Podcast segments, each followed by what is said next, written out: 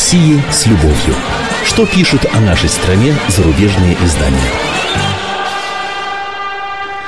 Здравствуйте. В студии замредактора отдела политики комсомольской правды Андрей Баранов. Сегодня нашей комсомолке исполнилось 90 лет. Я поздравляю всех наших преданных читателей, слушателей Радио КП с этой замечательной датой. Уверен, что и в будущем мы остаемся для вас востребованными собеседниками, о которых вы по-прежнему сможете узнать самые свежие, самые горячие новости. Да и не только узнать, но и вместе обсудить их на нашем сайте и радиоэфире. Мы бы это очень хотели. Ну, а пока я, как обычно, знакомлю вас с обзором наиболее интересных публикаций в иностранных СМИ о нашей стране. И хотел бы посвятить этот обзор одной теме. Тем более, что она удивительным делом одновременно проявилась в эти дни в самых разных западных изданиях. Речь идет о невиданной прежде консолидации национального сознания подавляющего числа россиян. Запад, привычно рассчитывающий с помощью политического и экономического давления всех этих санкций пресловутых, да, э, рассчитывающий поставить Россию на место, заставить Москву изменить курс, оказался к такой реакции нашего общества абсолютно не готов. Там не скрывают изумления, плечами жмут и пытаются понять, что же делать-то теперь дальше. Ну, давайте почитаем. Журналист американский Christian Science Monitor Фред Уэйр признает, что э, за последний год ну, что-то непонятное произошло в общественном сознании, что кажется некоторым экспертам похожим на рождение отчетливого русского национального самосознания впервые за всю историю страны. В качестве примера журналист э, приводит свой разговор вот с Павлом Мелеховым, предпринимателем средних лет из Москвы, как он его представляет. Этот человек сказал американцу, что когда узнал, что президент Обама, перечисляя главные международные угрозы, поставил в один ряд лихорадку Эбола, Россию и террористов-головорезов из группировки «Исламское государство», то вот для этого россиянина прояснилось представление о своей стране и ее месте в мире. США не друг, теперь есть мы, есть они. Я понял это окончательно и бесповоротно, говорит этот российский бизнесмен. И Мерехов не представляет собой исключение в сегодняшней России, поясняет читателям автор статьи. Более того, он, кажется, представляет новую норму. На фоне глобального геополитического кризиса из-за Украины мы видим, что русские находятся в более активных поисках самоидентификации, чем когда-либо за последние четверть века. Происходит очевидное пробуждение национального самосознания, однако пока нет ясности относительно того, что представляет собой эта новая э, самоидентификация, задается вопросом автор статьи. Вот опрос общественного мнения отражает, что э, эти настроения действительно формируются, пишет Уэйр, приводя данные за март в ЦИОМ и Левада-центра, согласно которым 89% опрошенных полагают, что возвращать Крым Украине нельзя ни при каких обстоятельствах, а 68% считают Россию великой державой. Вот такие данные в американской газете. Теперь давайте перенесемся в Европу. Колумнист, колумнистка газеты «Гардиан» Натали э, Нугайрет напоминает о том, что рейтинг одобрения Путина составляет 85%. Имеется тенденция, пишет она, изображать россиян, по сути, агрессивными империалистами, однородной массой, жаждущей военных приключений. Но так ли это просто на самом деле? Э, журналистка рассказывает, что в прошлом месяце она посетила конференцию в Таллине, где члены российской оппозиции, писатели, социологи и политики размышляли над вопросом о том, что на самом деле думают русские. Так вот, согласно Алексею Левинсону, представлявшему Левада-центр, э, в России происходит нечто чрезвычайно любопытное – Наше общественное мнение, говорит он, теперь повторяет высказывание нашей государственной дипломатии – и это основано не на страхе, как в сталинские времена, а на желании россиян, чтобы их страну признавали великой державой, говорится в публикации. Ну, я справедливости ради замечу, что, наверное, при Сталине все держалось не только и не столько на страхе, сколько на безграничной, но, если хотите, фанатичной э, вере в вождя и той идеи строительства нового, нового общества, которое он вместе с Компартией тогда олицетворял. Но такие нюансы, конечно, для западных СМИ не то, что невыгодно, они, наверное, просто ими не различаются, не чувствуются. Тут надо быть действительно хорошо подготовленным историком, историком там, или философом, а, но уже хорошо, что они, по крайней мере, замечают что-то новое. В чем еще новизна по сравнению с эпохой Сталина? Не существует настоящего культа личности. Люди на самом деле довольно критично отзываются об экономической ситуации, о событиях внутри страны, пишет Наталья Нуйгарет. И заключает, у россиян не настолько промыты мозги, как это многие здесь на Западе изображают, и не стоит представлять их в карикатурном виде. Вот это уже теплее, мне кажется, ближе к реальности, да? Другая британская специалистка по России, причем действительно грамотная специалистка, корреспондент э, Financial Times Кортни Уивер, отмечает опять-таки новую тенденцию в настроениях городского среднего класса. Она отмечает, что на фоне дальнейшего ухудшения отношений с Европой и США из России по-прежнему уезжает много людей – Но Пока одни уезжают, другие под воздействием волны патриотизма укрепляются в решимости переждать кризис дома. Опять идет вот ссылка на Левада-центр. Ему на Западе принято доверять.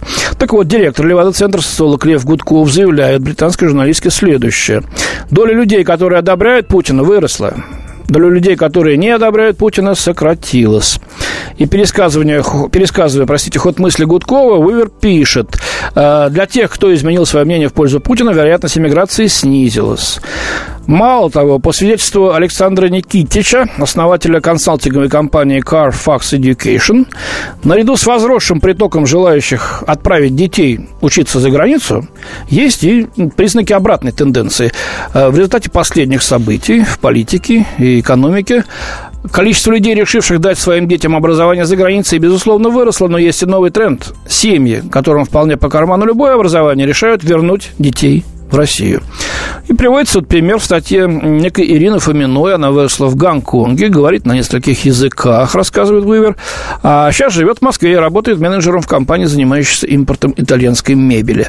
Так вот, Фомина планировала перебраться в Австралию, но увидев, как меняется отношение к России в мире, решила отказаться от этой идеи.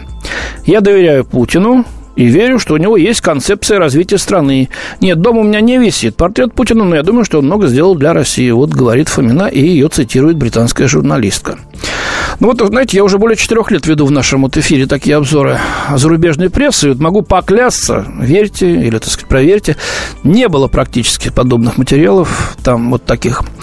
А, под таким ракурсом нас не рассматривали. Сейчас налицо волна публикаций, схожих с теми, о которых я сейчас только что рассказал.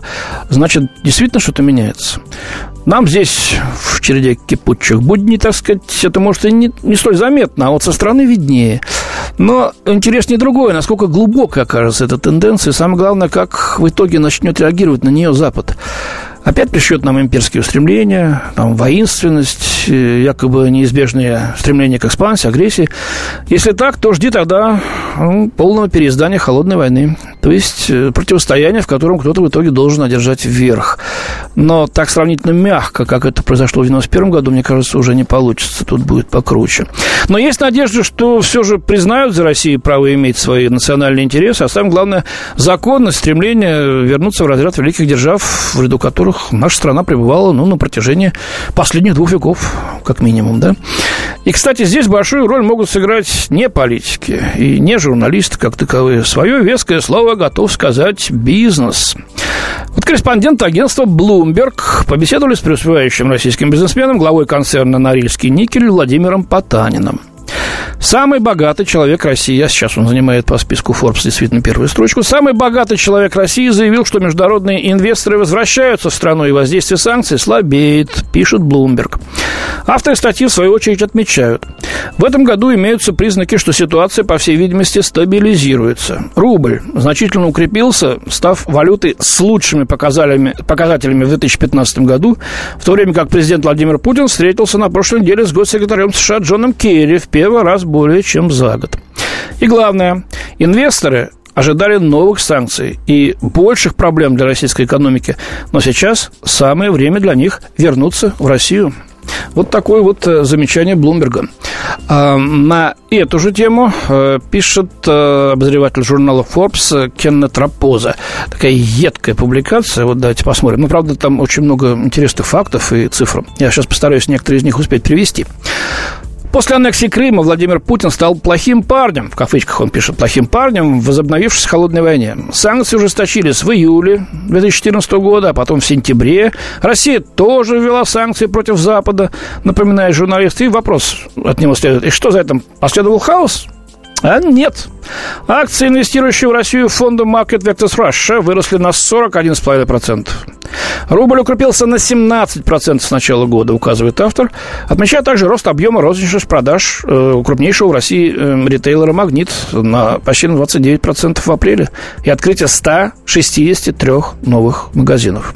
То есть есть спрос э, на товары, на продукты, и э, бизнес готов их удовлетворить. По мнению банковской группы JP Morgan, финансовая ситуация в России довольно здоровая благодаря низкому госдолгу, говорится в статье. Ну а дальше с иронией. Да, ненавистники Путина. Российский ВВП сократился почти на 2% в первом квартале 2015 года по сравнению с аналогичным периодом прошлого года, пишет журналист. Но экономическая ситуация в стране лучше, чем ожидалось. Россия недавно поднялась с 55 на 26 место в рейтинге Всемирного экономического форума Human Capital Report э, за этот год.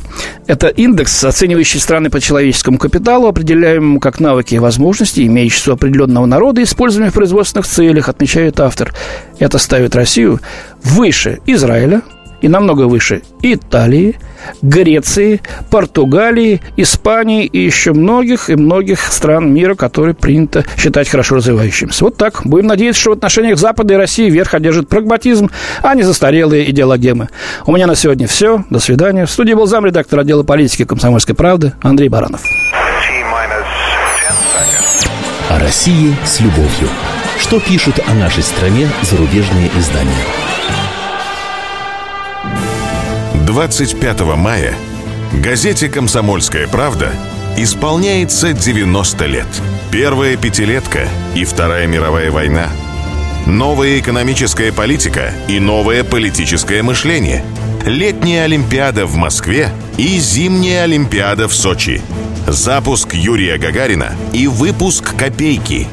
90 лет мы первыми сообщаем вам о главном – 90 лет мы честно служим стране.